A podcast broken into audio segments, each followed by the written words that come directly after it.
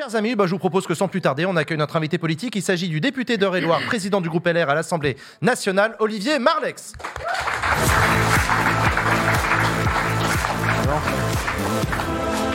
Bonsoir Olivier Marlex. Bonsoir. Merci d'avoir accepté notre invitation sur le plateau de Backseat.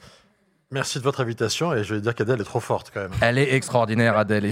J'aime bien Vous faisiez la tête à certains ça- moments quand même. hein. Ça fait mouvement euh, guerrilleros, euh, révolutionnaire. Los Republicanos, ouais. Amérique On aurait pu- centrale, c'est marrant. On aurait pu vous offrir un t-shirt Los Republicanos. Je pense qu'on vous l'enverra à l'Assemblée nationale quand même parce qu'on le vend sur la boutique, hein, le, le- le t-shirt Los Republicanos. Et ils vendent assez bien. Faut financer l'émission. Olivier Marlex, euh, Adèle l'a rapidement abordé dans sa, dans sa, dans sa chronique. Qui êtes-vous? Euh, On a regardé en 2022, quand vous avez été élu euh, président du groupe LR à l'Assemblée nationale, la presse titrait, je cite, un anti-Macron à la tête du groupe LR. Est-ce que ce soir, on a un opposant à Olivier Macron sur le plateau? Ah, Emmanuel. Emmanuel Macron. dit Ah, quoi Emmanuel Olivier. Macron, si vous voulez. Olivier Macron. Ah, Emmanuel Macron, pardon, je me suis trompé, excusez-moi. Est-ce que vous êtes opposant à Emmanuel Macron? Bah oui, toujours, euh, toujours autant. euh, mais ce qui ne nous empêche pas, vous avez voté le fait qu'on votait, je plus, 60% des textes parce que. 71, 71. 71. Alors, Un peu plus. parce- pourquoi? Parce que, en général, ce sont des textes qu'on a pu modifier. quoi. Voilà, Sinon, on les vote pas. Donc vous arrivez à modifier les textes d'Emmanuel Macron? Les textes qui sont votés à l'Assemblée nationale, c'est des textes qui sont euh, sur lesquels on a pu dire au gouvernement, bah, celui-là, faites-le venir, ok, on peut s'entendre. On a soutenu un certain nombre de textes de, de réformes euh, qui plaisent ou qui plaisent pas après, mais oui, on les a soutenus sur parler. la, sur la réforme des, des retraites, alors avec un petit bémol quand même à l'Assemblée, je dois reconnaître, euh, la réforme de l'assurance chômage, la réforme euh, du, du RSA, là très récemment, on pourrait en parler. Euh, voilà, et puis euh, sur l'industrie verte, un texte qui a été très consensuel, qui a été voté par tout le monde. Je crois que même le RN vote 40% des textes, vous voyez. Alors qu'eux ne Mais font pas 40. passer un amendement. Nous, on en vote 70%, mais parce que vraiment, en général, ce qu'on a voté, c'est qu'on les a transformés. pour Après, un, pour opposant, vous êtes un bon accompagnateur. Non, mais en fait, tous les textes sur lesquels euh, ils savent qu'il n'y a pas d'accord, ils ne viennent pas à l'Assemblée. Ils ne les passent pas. Enfin, ils les gardent, Ah, ils les d'accord. gardent de leur côté. Je crois que Mmh, c'était à titre personnel. Enfin, c'était vous, euh, personnellement, 71% des textes du gouvernement que vous avez votés comparativement à d'autres collègues à vous qui, par exemple, décident de pas du tout voter. Et euh, Ouais, voilà. non, mais en général, on vote, euh, on vote de manière quand même assez, assez collective. À part sur les retraites où ça a été un peu compliqué, sur le reste, c'est- assez, assez collectif. Non, mais en réalité, il y a, il y a quand même un petit effort qui est fait par le gouvernement pour ne présenter que des textes dont ils savent qu'ils ont une chance d'être votés. Je ne parle pas des budgets du PLFSS où personne ne vote et où ils sont donc obligés d'aller au 49.3. Ouais. Euh, mais sinon, euh, sinon, ils sont obligés de mettre que des textes qui sont relativement consensuels. Sinon, ils ne passent pas. Ce qu'est le Et principe d'ailleurs, qui démocratie parlementaire au demeurant. Enfin, C'est ce qui se passe sur l'immigration. Euh, oui, il y a quand même un effort de, pour trouver un peu plus de consensus dans ce, dans, dans ce Parlement. Je crois que c'est la première fois qu'il y a autant de textes qui sont votés de manière aussi large. Il y a, je ne pas vous dire de bêtises, mais je crois qu'il y a quatre ou cinq lois qui ont été votées à plus de 400 voix. C'est-à-dire vraiment des partis de la NUPES, de la majorité, euh, des LR et parfois du RN. Quoi. Plus de Ce que 4 vous ou nous 5 dites, c'est que ça sert à rien de regarder les votes pour savoir qui est opposant et qui ne l'est pas. C'est ça que vous nous dites? Non, non, ça se voit, bah, ça se voit sur les 49-3 quand même. Euh, on- ça veut dire qu'on ne vote pas. Ça veut dire que Hmm. 49-3, ça veut dire qu'il n'y a pas de majorité. Euh, C'est-à-dire que personne n'a envie de signer avec eux euh, en bas de la page le budget de la France, euh, le budget de la sécurité sociale. Donc il reste évidemment ces différences fondamentales. Et le texte sur l'immigration, moi ça fait un an et demi que je dis à Madame Borne. Euh, attention, parce que je pense qu'on n'arrivera pas euh, à trouver un terrain d'entente sur la question de, de- de- de l'immigration. Alors, on va parler de la loi immigration, mais avant ça, je rappelle aussi que vous avez été connu notamment parce que vous avez présidé une commission d'enquête parlementaire sur l'affaire Alstom. Euh, L'association Anticor, vous avez salué à l'époque, Anticor qui vient de perdre aujourd'hui son agrément. Vous avez une réaction là-dessus Ouais, ou pas non, ben je, le- je le regrette, mais malheureusement, ils ont subi une guérilla de la part du ministre de la Justice, celui qui est devant la Cour de justice de la République ces jours-ci, Monsieur Dupont-Moretti, euh, qui les portait pas dans son cœur, qui a tout fait pour leur retirer ce- leur agrément. Euh, c'est dommage que moi, je, pense qu'on a besoin d'associations pour la, pour la transparence, même ça fait pas plaisir à tout le monde. La- pour moi, la, la- la transparence, c'est une condition de la confiance, et s'il n'y a pas de confiance dans la vie politique, eh ben, les gens ne votent pas. Quoi. Euh, C'est une petite révolution culturelle, je pense qu'on n'a toujours pas fait en France. Quoi. La différence de l'Italie, qui a des opérations main propre, euh, qui ont été très, très, très dures, très brutales. Genre en France, je pense que le problème, il est encore, euh, il n'est pas suffisamment, euh, pas suffisamment euh, perçu. Quoi. Par contre, j'avais une question par conséquent. Est-ce que vous appelez euh, Elisabeth Borne à, à renouveler l'agrément? Parce que quand il avait été suspendu, du coup, il y a une procédure qui a été relancée pour obtenir l'agrément. Donc là, euh, Elisabeth Borne va devoir trancher. Ouais. Euh, Non, non, mais bien sûr. Bien sûr. ouais, Moi, vous l'appelez à, re- à renouveler cet agrément. euh. Bah bien sûr, non, non, mais je veux dire, on a besoin, il y a très peu d'associations qui font ce travail-là. Il y a Anticor, Transparency International. Euh, voilà, on a, beso- on a besoin d'une association comme Anticor. Ça plaît pas à tout le monde. Ils, ils ont, des, ils ont le droit d'agir en justice hein, pour, dans, sur certains délits de probité, tous les délits qui concernent la- potentiellement des, des élus. Et donc, je pense que c'est indispensable. C'est petite révolution culturelle. hein. J'avoue que moi-même, il y a- dix ans, je n'étais pas forcément enthousiaste quand j'ai été élu député pour la première fois en 2012. On m'a fait voter une loi sur la transparence. Je me suis dit, mais je suis à peine élu, on me traite de voleur potentiel, c'est pas très C'était agréable. la loi sur la transparence de la vie publique en Voilà. 2014, c'est ça Mais, euh, C'est qu'il y a eu des précédents quand même. euh. mais on n'a pas, mais on a, je pense qu'on n'a pas le droit aujourd'hui de ne pas. C'est une condition sine qua non de la, de la confiance en politique. On va parler de la loi immigration, mais avant ça, on voulait revenir sur cette affaire des fiches tenues par Gérald Darmanin. Vous avez saisi la CNIL, euh, la Commission nationale informatique et liberté, le 31 octobre dernier. Euh, vous avez sollicité une enquête sur Gérald Darmanin, qui avait effectivement, le ministre de l'Intérieur, déclaré qu'il tenait à jour des fiches sur les parlementaires, les républicains, qui avaient l'hypocrisie de demander d'un côté euh, des régularisations de travailleurs sans papier dans leur circonscription, et de l'autre côté, qui se montraient plus durs les uns que les autres sur la question migratoire. Ça, on alors, est où? Ça, on est où, euh, oui, alors d'abord, je voudrais revenir. Fait penser à la chronique d'Adèle. Euh, c'est de, c'est pas de l'hypocrisie. C'est en, fait aujourd'hui, la loi, elle permet, le droit actuel permet au préfet de régler les situations au cas par cas. Mhm. Euh, et donc effectivement, genre, on, est, on est tous quand même des êtres humains, on a tous un, un cœur, et donc il y a des situations où on considère que oui, là, les gens sont dans une situation absurde. euh, il faut essayer de faire quelque chose. Euh, et donc la loi a prévu, c'est la circulaire euh, qui a été prise par euh, Manuel Valls quand il était ministre de l'Intérieur, la circulaire Valls, euh, qui, peut, euh, qui peut permettre, qui est le support juridique de ces régularisations. C'est le préfet qui décide. Et moi, je trouve que c'est très bien comme ça, parce que ça fait la place au discernement. Les gens viennent voir le député de leur circonscription. Je, quand un député reçoit euh, ces gens-là, par définition, c'est totalement désintéressé, parce que c'est des citoyens qui votent même pas pour vous, par définition, ils sont pas français. Euh, et puis, bah, ils vous expliquent leur histoire. Moi, les gens, je les reçois en général euh, une heure hein, pour bien savoir quel est leur parcours, quelle est leur histoire, etc. Et, euh, et si, on, si on considère que que, que, le- que, que- que oui, il faut, il faut leur donner un coup de main, et ben on écrit au préfet et la loi permet au préfet de faire. Mais ça n'a rien à voir, ça n'a rien à voir avec ce que propose Gérald Darmanin, qui lui propose dans la loi, c'était l'article 3, Mhm. de donner une régularisation automatique de plein droit à tous les étrangers en situation irrégulière. Ça répondrait aux questions de ceux qui viennent vous voir du coup pendant une heure euh, que vous écoutez. Ouais, c'est pas, la ça, c'est pas la Oui, même enfin, logique. il n'a pas dit euh, on va régulariser tous les sans-papiers. Ah si, Oui. non, non, non, non, pardon. La, les loi, l'article d'intégration. 3 Olivier disait crée un Oui, droit dans les normes, opposable oui. pour tout sans-papier en France depuis trois ans, qui avait travaillé, je crois, huit mois euh, sur euh, Un trois ans. Et donc Oui, oui, en c'était voilà, mais donc c'est- c'est c'est énorme. Vous avez euh, Non, non, mais il y a quand même une différence. Parce qu'au début, vous disiez, voilà. alors, vous avez au moins, vous avez grosso modo entre 500 000 et 1 million, par définition, on ne sait pas, de clandestins en France. Ces gens-là, pour euh, un très grand, très grand nombre, la plupart euh, travaillent. Ils travaillent dans des Donc, métiers ils qui pourraient être régularisés du coup. Et, En fait, bah, je comprends pas comment non, mais si vous, faites ça, pardon, côté- si vous faites ça, ce sera le plus grand mouvement de régularisation qu'on a jamais fait en France, Et plus que Non, la gauche, est-ce que ce plus serait- que la gauche en 80. Certains peuvent en rêver. Moi, je considère qu'on est à un niveau d'immigration déjà très important dans notre pays mais qui, et pa- qui est parmi pas- les plus bas de l'OCDE. Et vous savez qu'on a un des pays les plus non, restrictifs sur euh, l'immigration quand même. et qu'on n'a pas le droit Qui- qui- et qu'on n'a oui, pas le droit et qu'on a et que donc on n'a pas le droit d'envoyer ce signal euh, à la planète. Venez en France, vous serez régularisé. Juste, ouais, juste c'est pas une question de signal, c'est quand même qu'on est effectivement dans les euh, taux qui sont les plus bas euh, dans le dans l'OCDE, la France, et même parmi toutes les progressions qu'on enregistre, la France est aussi dans une progression la plus basse de part euh, d'étrangers qui sont sur le territoire, donc ça c'est important. Et cette euh, en fait, cette, cette rhétorique de l'appel d'air qui est chère à l'extrême droite également euh, est fausse complètement parce que c'est c'est c'est pas euh, tout le monde va pas euh, venir en- enfin Ah, déjà c'est- c'est pas- Dé- non, mais déjà vrai. là, quand Non, on non, est la septième puissance mondiale, fait, on enregistre des taux- fait non, mais c'est factuel. très importante derrière. non mais c'est fa- euh, on est- Latifa, vas-y, pose ta question. C'est fa- Pardon. c'est, euh, ce- de ce point de vue-là, c'est très factuel. Moi, ce que je ne comprends pas dans votre démarche, c'est comment la conséquence, euh, vous avez insisté, vous parlez une heure avec les gens, comment cette conscience de la situation euh, compliquée dans laquelle se trouvent les gens, comment on ne peut pas vouloir que ce soit fait de manière plus large? Parce que ce que vous voyez dans votre circonscription, c'est ce, que, c'est ce qui existe euh, dans plein d'autres, euh, dans plein d'autres départements, et de, de, de refuser ça à d'autres, alors que que- vous voyez la a- difficulté. C'est, cette... euh, et voilà, c'est c'est cette contradiction, moi, que j'arrive pas. Parce qu'une fois qu'on voit quelqu'un à quel point c'est compliqué, comment on ne peut pas vouloir régulariser. Olivier Marlex, Parce qu'on a une responsabilité politique et que je considère, même si les gens sont hyper sympathiques, je considère qu'au nom de ma responsabilité politique, euh, on peut pas, euh, on peut pas accueillir euh, tout le monde. Donc, Là, on parle quand des je gens- là, vois- on parle quand je juste des gens qui savez, vous avez travaillent. Des gens, On vous avez des gens qui sont dans des là, entre-deux. travaillent. Oui, Vous ça. avez l'étudiant, par exemple, euh, l'étudiant qui, a les- qui, qui- qui est arrivé au terme de ses études, qui essaye de rester en France, mais qui ne sait pas trop s'il va rester en France ou s'il va retourner dans son pays. Là, si vous dites non, vous, dans votre cas, euh, célibataire, vous n'avez pas d'enfant, vous n'avez pas de vie familiale, etc., vous n'avez aucune chance d'être régularisé, bon, bah, il, comprend le message. Quoi.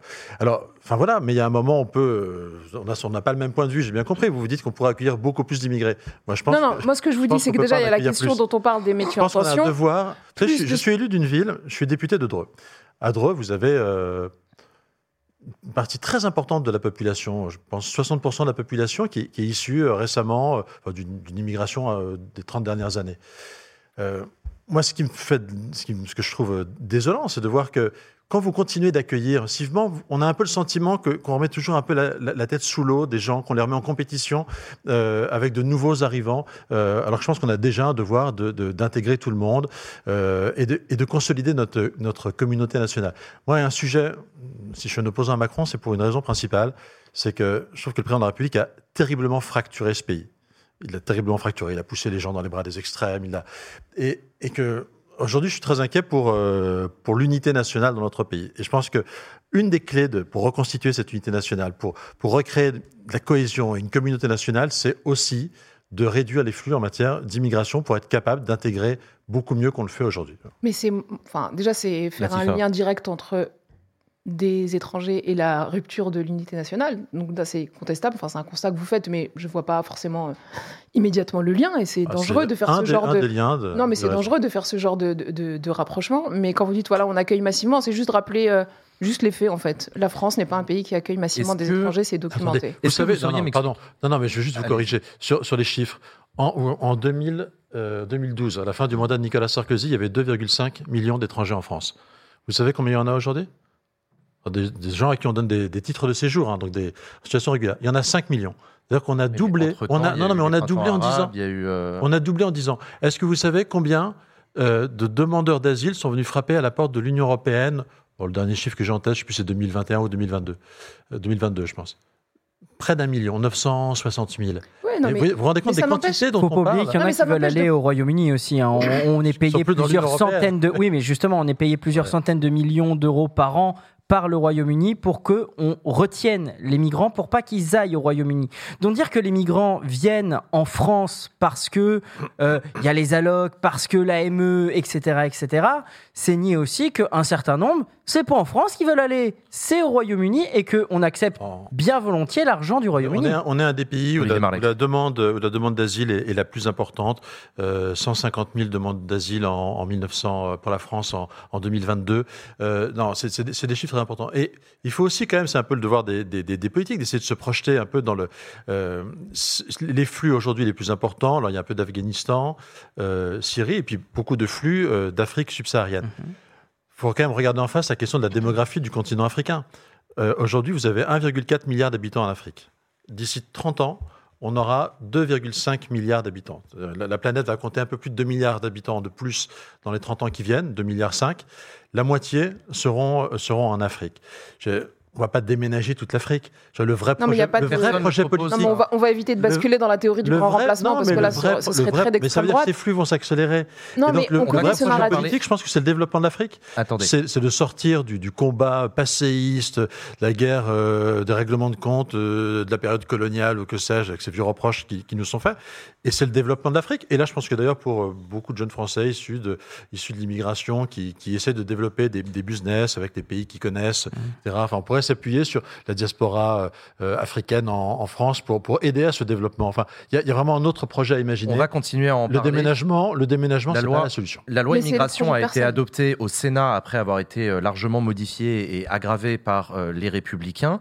Euh, parmi les choses qui ont été euh, le- les Républicains au C'est Sénat, gravé ou amélioré Euh, c'est une question de point de vue, je vous l'accorde effectivement. Mais vous allez nous l'expliquer. Euh, euh, le, le- parmi les choses qui ont été votées au Sénat, il y a la suppression de cette aide médicale d'État qui permet aux personnes en situation irrégulière en France de bénéficier de soins. On a une question qui a été posée en vidéo par un membre de la communauté qui s'appelle François. On l'écoute. Bonjour les chroniqueurs et bonjour Président Marlex. Lorsque vous examinerez le projet de loi immigration, envisagez-vous de suivre l'avis de Claude Evin et de Patrick Stefanini concernant l'aide médicale d'État dans la mesure où vous aurez accès à leur délibération lorsque vous examinerez le texte? Et si vous ne les suivrez pas, pourquoi ne les suivrez-vous pas? Merci. Et je précise que selon euh, Patrick Stefanini, donc l'ancien directeur de campagne de François Fillon, euh, l'aide médicale d'État, il la juge, je cite, utile et pas si coûteuse que ça. Est-ce que vous allez suivre son avis? Euh, pas si coûteuse que ça, c'est 1,2 milliard. Je vous rappelle que par rapport au reste. de- 0,5% Je vous rappelle du budget de la sécurité temps, sociale. Ouais, on, on était à, à 500 millions il y a 10 ans. On est à 1,2 milliard. Je rappelle qu'en même temps, là, cette année, le gouvernement va euh, dérembourser un peu plus certains soins dentaires des Français. Que le gouvernement va demander euh, euh, 50 centimes de plus sur. Enfin, combien de Français n'ont pas accès aux soins? Donc, ne faisons pas croire qu'il y a de l'argent euh, à. L'argent, on sait où il est, monsieur Marlex. Hugo on sait où il est. Enfin, on, euh, on sait où il est l'argent. Et La fraude fis- parce que tout le monde nous parle de la fraude sociale, la fraude fiscale. On sait où il est le pognon. Allons le chercher. Allons. le- Non mais, je, je- euh, je- faut, être honnête. Moi, je suis, je suis assez euh, énervé sur. Mais c'est ça. Bon. Pourquoi on nous dit toujours ça coûte du pognon, ça coûte du pognon quand on sait où il est le pognon? Olivier. Alors, non, mais je suis d'accord avec vous. Il y a un sujet, euh, il faut aller chercher de l'argent sur la fraude, euh, sur la fraude euh, fiscale. Quand McKinsey ne paie pas d'impôts en France, alors qu'ils ont des milliards d'euros de marché public, il faut aller chercher. J'ai, aidé des syndicats, y compris la CGT, je crois, à Belfort, à, monter une plainte contre General Electric qui faisait de l'optimisation fiscale. Donc, moi, j'ai aucun problème sur, sur aller chercher de l'argent. Mais vous savez, euh, est-ce que vous trouvez normal J'ai une collègue qui s'appelle Véronique Louvagie qui a fait un rapport euh, Mhm. sur, euh, sur l'AME, et qui a regardé en détail ce qu'étaient les dépenses d'AME. Est-ce que vous trouvez normal que les Français, c'est notre argent, hein, le- l'argent d'AME, le milliard d'eux, c'est nos impôts, euh, payent la pose d'un anneau gastrique pour une américaine obèse en en Ça coûte en combien France? Enfin combien Je connais euh, pas le coût de l'opération, mais vous trouvez ça normal? Mais Bah, euh, j'en vous sais rien, ça reste, ça reste une extrême médecin. Non, non, mais minorité. Vous vous ça savez très bien que vous prenez à chaque fois des exemples qui sont extrêmement minoritaires. Je suis sûr, on regarde le rapport de Madame Louvagie si c'est budgété. On sait très bien que c'est pas ça qui coûte un milliard. Vous prenez des exemples. On parle de gens qui, peuvent crever qu'est-ce fait. que vous répondez aux associations qui disent euh, qu'on n'a on pas est tous collectif d'accord que les gens qui euh, que l'aide médicale d'État qui existe depuis des années, qui qui était à l'origine vraiment une aide médicale d'urgence, c'est-à-dire qu'effectivement on offre des soins. Vous avez une femme qui est sur le point d'accoucher, bah, évidemment, euh, on se pose pas la question de savoir si elle a une carte vitale. Euh, on l'aide à accoucher dans de bonnes conditions. Vous avez quelqu'un qui est renversé par une voiture, qui a une fracture, euh, vous allez évidemment le prendre en charge. On ne demande pas s'il a ses papiers. C'est ça l'idée de l'aide médicale, euh, de l'aide médicale d'État. Mais c'est pas de rentrer, dire la France va offrir des traitements pris en charge à 100% pour tous les étrangers, quelle que soit la situation. Ça peut, ça Et peut qu'est-ce pas que être vous ça. répondez aux associations qui vous disent ça. qu'on n'a pas collectivement intérêt à l'aggravation de la, de, la, de la santé des personnes migrantes sur notre territoire y compris pour des raisons c'est- purement Oui, et en euh, plus, ça va- ça- bactériennes. Enfin, je veux dire, c'est. En plus, ça, l'idée- ça va coûter plus cher parce que les gens ne peuvent pas y aller. Donc ensuite, ils, ils vont y aller quand que- ils seront dans que vous l'urgence. Combien de Français non, mais- n'ont pas de médecin traitant Attendez, je, euh, je- Dans je quel vous- monde je- vous je vivez? termine. Non, non, je termine. Non, vous parliez des soins Allez-y, dentaires. Euh, Latifa, Par exemple, vas-y. nous, chez nous, on s'est mobilisé pour qu'il n'y ait pas la baisse euh, des, des soins dentaires qui est entrée en, en, pre- en 1er octobre, qui est passée de, passée de 60 à 50% pris en charge, de 70 à Ouais. 60%. Et c'est extrêmement grave. Et ça veut- en fait, c'est pas parce que on se mobilise sur cette question-là que ça veut dire de facto que euh, ah bah le reste le reste on s'en fiche non en fait c'est une question de soins la santé c'est une question aussi de dignité humaine et sur ces questions-là en fait il n'y a pas à tergiverser quand on parle de 0,5% du budget de la sécurité sociale vous pouvez continuer à nous prendre des exemples à la marge mais même euh, sur ce que ce dont je vous parlais sur on prend pas en charge quelqu'un il va se retrouver dans une situation en ça va empirer, quelconque infection, peu importe. Et là, ça va être pris en charge, ça va coûter encore plus cher à l'État si on rentre dans votre logique. Vous savez que l'aide médicale d'État, elle a été supprimée il y a six ans en Espagne par le gouvernement conservateur. Ils viennent juste de la remettre en place et le bilan, il n'est pas très, très euh, glorieux, on va dire. Donc je, je n'arrive pas à comprendre comment on n'arrive pas à tirer des enseignements Olivier de ce qui s'est passé dans d'autres pays Si, la- et comment on n'arrive pas à se dire c'est question- juste une question de c'est dignité de- humaine c'est- et de parler de Attends, sans cesse de flux, on de n'était pas humain il y a 10 ans. Olivier on n'était on n'était pas humain il y a 10 ans quand on dépensait que 500 millions d'euros. La, la- la- la question, c'est celle du, celle du panier de soins. quoi. C'est pas normal qu'un clandestin soit finalement mieux pris en charge qu'un étranger en situation régulière ou, ou même qu'un Français qui n'a pas accès aux C'est soins. le cas aujourd'hui? C'est mais c'est le cas aujourd'hui parfois. C'est absolument, absolument Parfois. normal. Donc, donc revenons, pas faire des revenons à la panier de soins. Tout l'enjeu en réalité, c'est de définir le panier de soins, qui sont vraiment des soins urgents. Euh, oui, vous répondez à une situation d'urgence, mais on ne peut pas demander aux Français de soigner gratuitement toute la planète. C'est pas sérieux. Mais c'est savez parce qu'on leur demande, c'est parce des qu'on leur demande. Non, mais il faut non, arrêter avec. phénomènes nouveaux, Level 5 soigne c'est pas que la planète. vous avez aujourd'hui idée, on a une d'autres questions à forme d'immigration sociale qui, qui, qui, qui se développe. Vous avez des gens, il y a, il y a- il y a 30 ans, l'immigration, c'est l'immigration de travail. Aujourd'hui, vous avez aussi, vous pouvez le contester, hein, mais vous avez aussi une immigration sociale pour venir profiter finalement d'un niveau, d'un haut niveau de, de solidarité qu'offre notre pays. Ben, je suis désolé, mais vous savez, la France, c'est un chiffre qu'il faut retenir qui est intéressant. La France, c'est 1% de la population mondiale, 5% de la richesse mondiale, 15% de la dépense sociale du monde.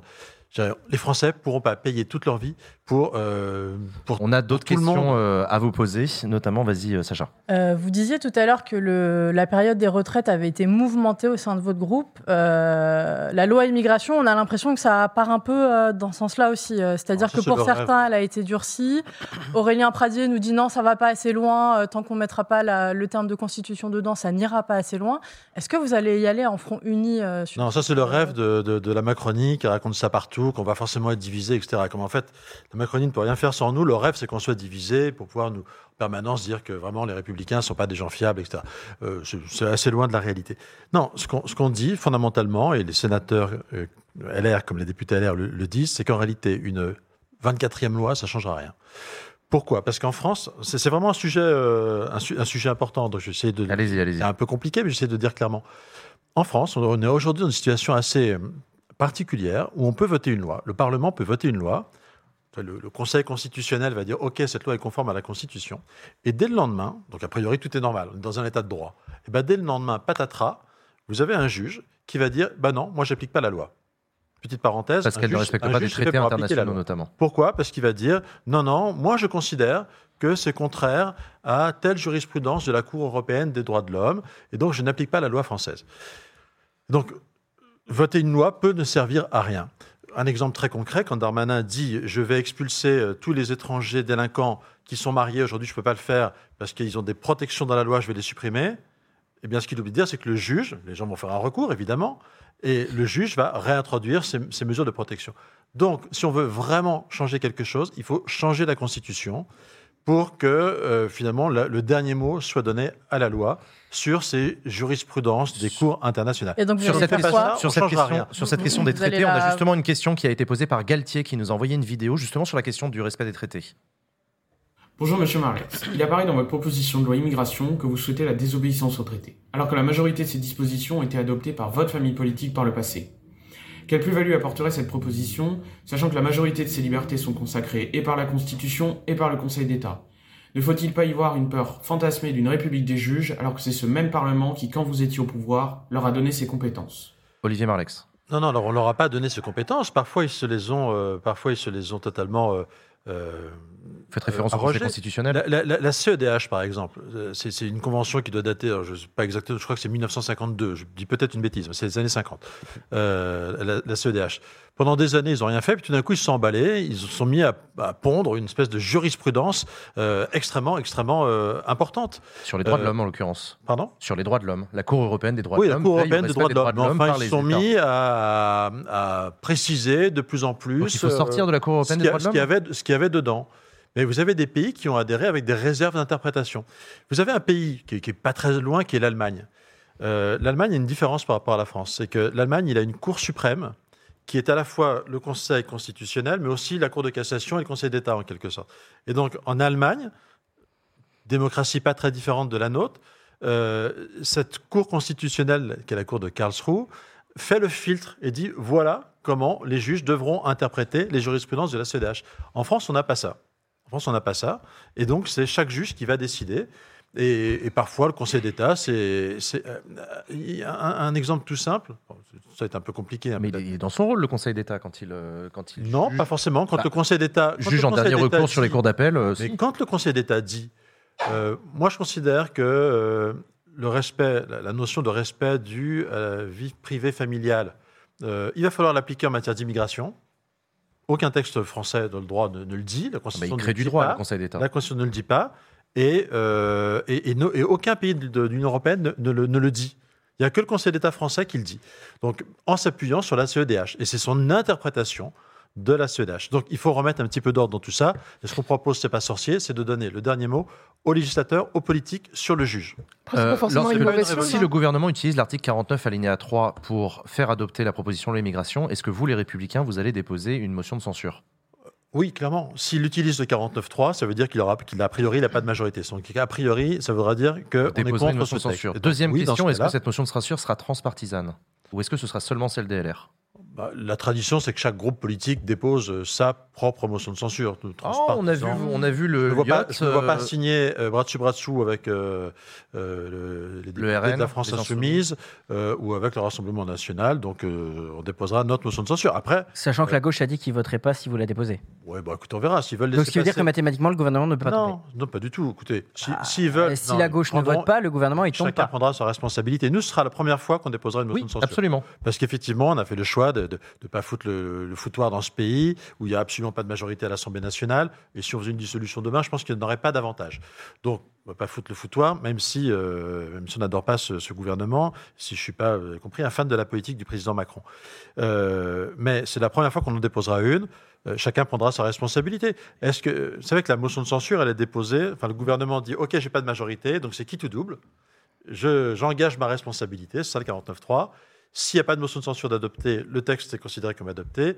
Si en revanche une motion de censure est votée, le gouvernement tombe et sa loi avec. Le- la gauche prendra sa responsabilité si finalement elle décide de laisser passer cette loi plutôt que de voter. euh, Donc vous pourriez motion voter une motion de censure de la gauche euh, sur le 49.3 immigration ou pas? On déposera la nôtre s'il faut le faire. C'est voilà. pas ma question. Est-ce que, vous pourriez en Non, C'est pas ma question. Non, on, dé- on dé- on déposera la nôtre, on votera la nôtre. Voilà. D'accord. Euh, Sacha, Sacha avait une question. Euh, on, on a reçu très très peu malheureusement de personnalités de droite sur ce plateau et je suis contente que vous soyez là ce soir parce Merci. que euh, pa- parce qu'on s'est posé la question euh, est-ce que LR parle encore aux jeunes? Et est-ce que c'est la raison de votre présence ici ce soir?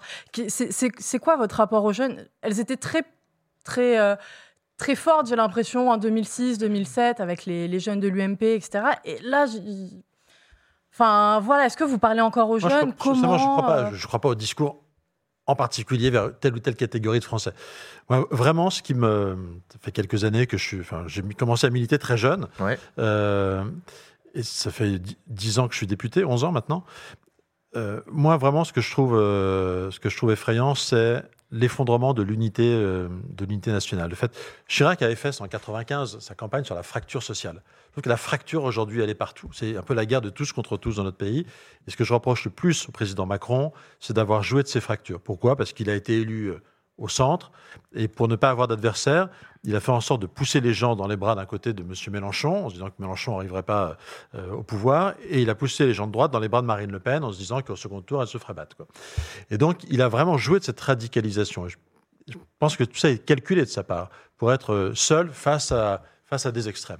Et, et- et pour ça, il a alimenté cette espèce d'hystérie, du- cette hystérisation du, du- du pays et de la vie politique. Et c'est pour ça, petite parenthèse, petit moment de flatterie que je trouve euh, assez formidable, une, une émission comme la vôtre qui, qui, qui s'adresse euh, intelligemment à l'intelligence de tout le monde, et c'est et c'est très, c'est Très formidable. gentil. À propos de ça, on avait reçu. Alors, on, Et, on- et- et donc, pardon, moi je pense que le, projet que la droite veut proposer aux jeunes, c'est un projet, enfin à tout le monde en fait, c'est un projet de, de réconciliation de ce pays. Je pense qu'un pays, il ne fait rien de grand quand il est divisé à ce point, quand c'est la guerre de tout le monde, il fait rien de grand. mais On, avait reçu, de- on avait reçu sur ce plateau, euh, à votre place, c'était euh, Alex- c'était Aurélien Pradier qui était venu nous parler de à peu près sur la même question. Qu'est-ce que la droite a à dire aux jeunes et au monde? On va regarder l'extrait et vous nous dites ce que vous pensez de son analyse à l'époque. J'ai j'ai une question sur ce que vous disiez tout à l'heure, comme quoi la droite avait abandonné les travailleurs. Est-ce que la droite n'a pas abandonné les travailleurs parce qu'elle est devenue obsédée par l'immigration et, et les enjeux sécuritaires? En partie, sûrement parce qu'on n'a plus parlé que de ces sujets, donc on a oublié de parler du reste. On a oublié de parler d'écologie, on a oublié de parler de tous ces sujets sur lesquels la droite, historiquement, a eu des choses à dire. On l'a un peu oublié, mais euh, Chirac euh, a porté des grands, des grands engagements sur la question euh, écologique, notamment l'inscription du principe de La précaution dans la ouais. Constitution de la République, qui était un acte de protection de l'environnement très très fort à l'époque et très contesté.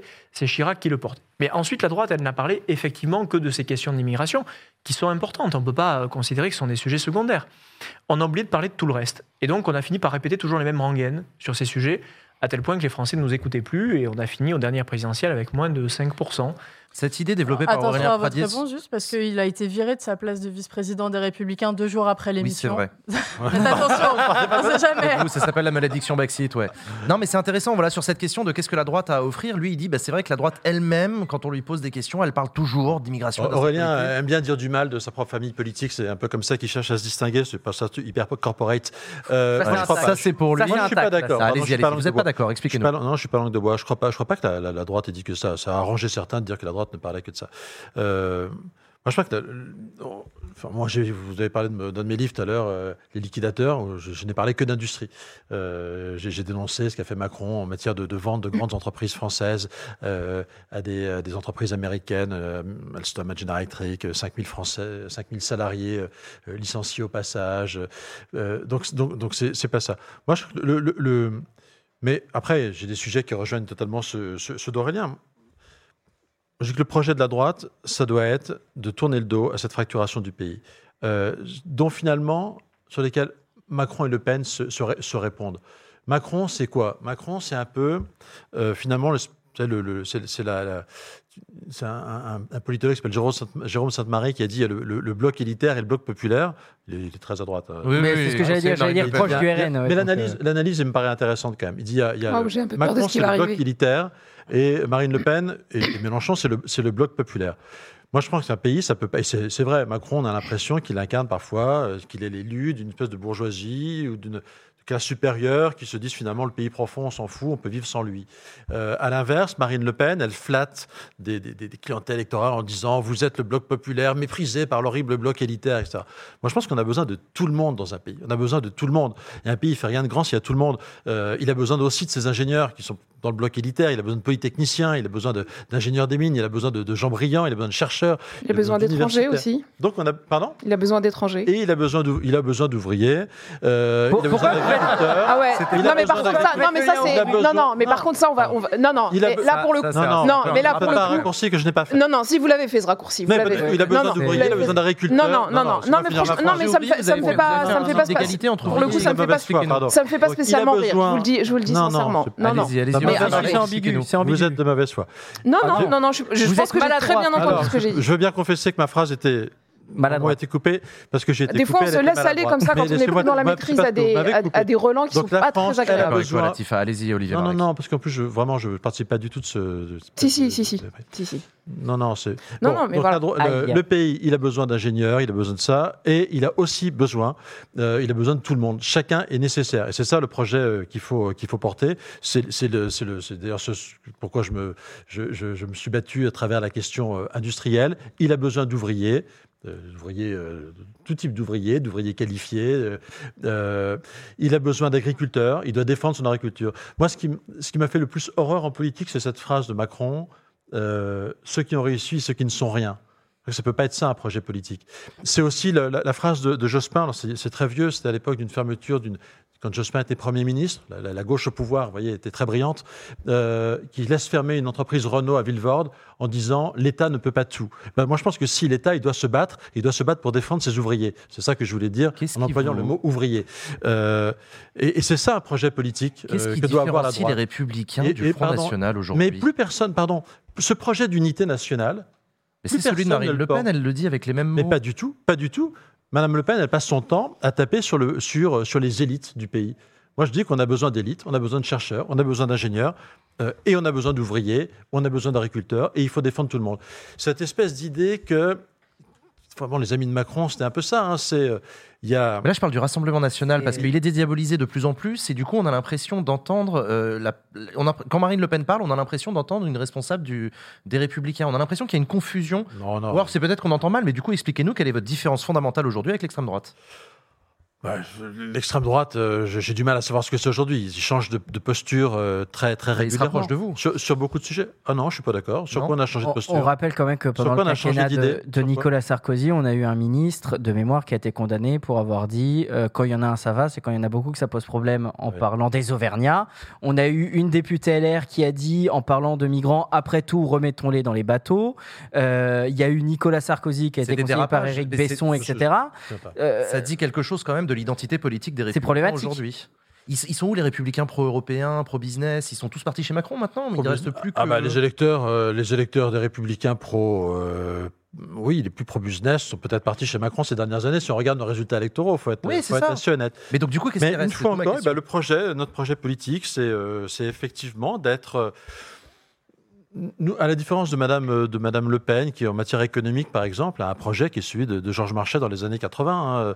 Euh, alors vous entendriez bien avec elle sur certains points. euh, Vous parlez de moi? oui. Ah, oui. C'est marrant parce que sur les pour points les de. allocations à tout va, euh, il faut pas, faut rien demander en contrepartie sur les, au, au RSA. On a eu ce débat. Non, non, mais alors, y a- déjà, a- vous êtes en train de pointer des choses dont on n'a absolument pas parlé, donc Bah, on va Vous éviter de interprétez me... mots, je non, mais de mettre... aussi. Non, non, j'ai rien interprété du tout. Je crois que tout le monde est d'accord pour euh, dire que j'ai rien interprété. Puisque vous voulez venir là-dessus, ce qui me interpelle, et pour revenir là-dessus, c'est que quand, vous- quand on vous demande vos points de divergence avec l'extrême droite, crois que vous n'avez pas encore parlé d'immigration, de intégration, de position. Là, pour le coup, ça, ça m'interpelle pas mal. Vous parlez de Marine Je Le Pen le- tape sur les pardon, élites, mais à quel moment Marine Le Pen tape sur les élites? Et Marine Le Pen, je pense que le, le- le RN, on a l'impression, a un, senti, a un problème avec les étrangers en général. Nous, on n'a pas de problème avec les, les étrangers. Vous ne trouverez pas. Vous Ah bah, trouverez- c'est Pardon? Bah, important de le préciser. Vous trouverez pas, parce que vous un disiez tout peu, pas une once, vous trouverez pas une once de, de, de, de racisme. euh, Nadine Morano chez, chez moi, en tout cas. Ah ouais. euh, ni De racisme ni conscient, elle est toujours de- députée de LR. xénophobie. Ah ouais. C'est simplement un moment, un principe de réalité qui veut que, euh, qui veut que, il faut quand même maîtriser les flux si vous voulez être capable d'intégrer les gens correctement. Sinon, vous n'y arrivez pas. Sinon, vous tirez tout le monde vers le bas. Et sinon, à un moment, vous avez un pays qui se délite, euh, qui se délite complètement.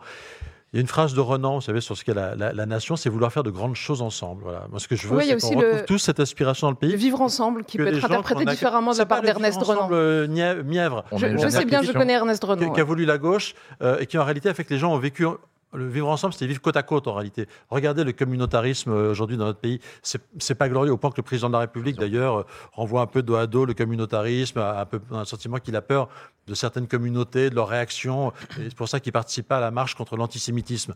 Euh, on a un peu abandonné l'ambition de- de- d'être une communauté nationale unie, ce qui me paraît assez terrible.